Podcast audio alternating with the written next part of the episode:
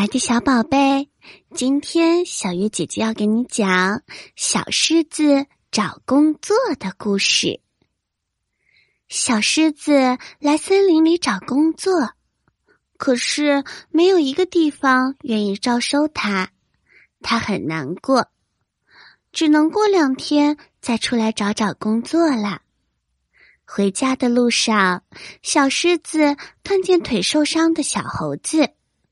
小猴子很吃力的向前走，小狮子走了过去，对小猴子说：“小猴子，你这是要去哪里呀？要不我背你过去吧？”小猴子说：“我的伤口变严重了，需要去找大象医生看一看。”小狮子说：“那你赶快上来吧，不然血会越流越多的。”小猴子就这样坐在了小狮子的背上，一直坐到了医院门口。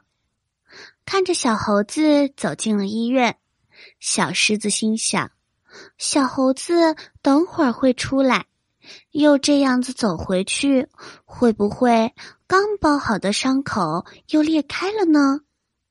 于是，他就在医院门口等着小猴子出来。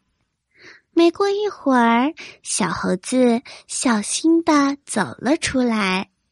小狮子说：“小猴子，你好点儿了吗？我还是继续背你回家吧。”小猴子感动极了，他没有想到小狮子竟然是在等他。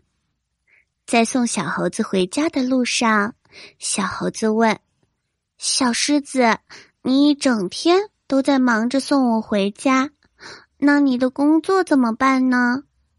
小狮子回答说：“唉，别提了，我没有工作，没有人愿意收我。”小猴子说：“你看，你跑得这么快，还这么有精力，你可以靠自己帮助别人跑腿赚钱的呀。”小狮子听了小猴子的话。他觉得小猴子说的非常对。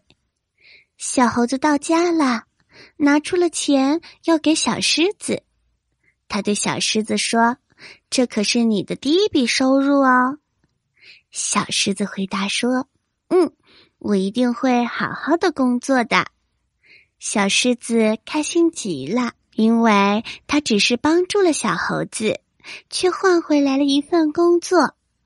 小猴子也把小狮子帮助他的事情告诉了森林里的其他小动物。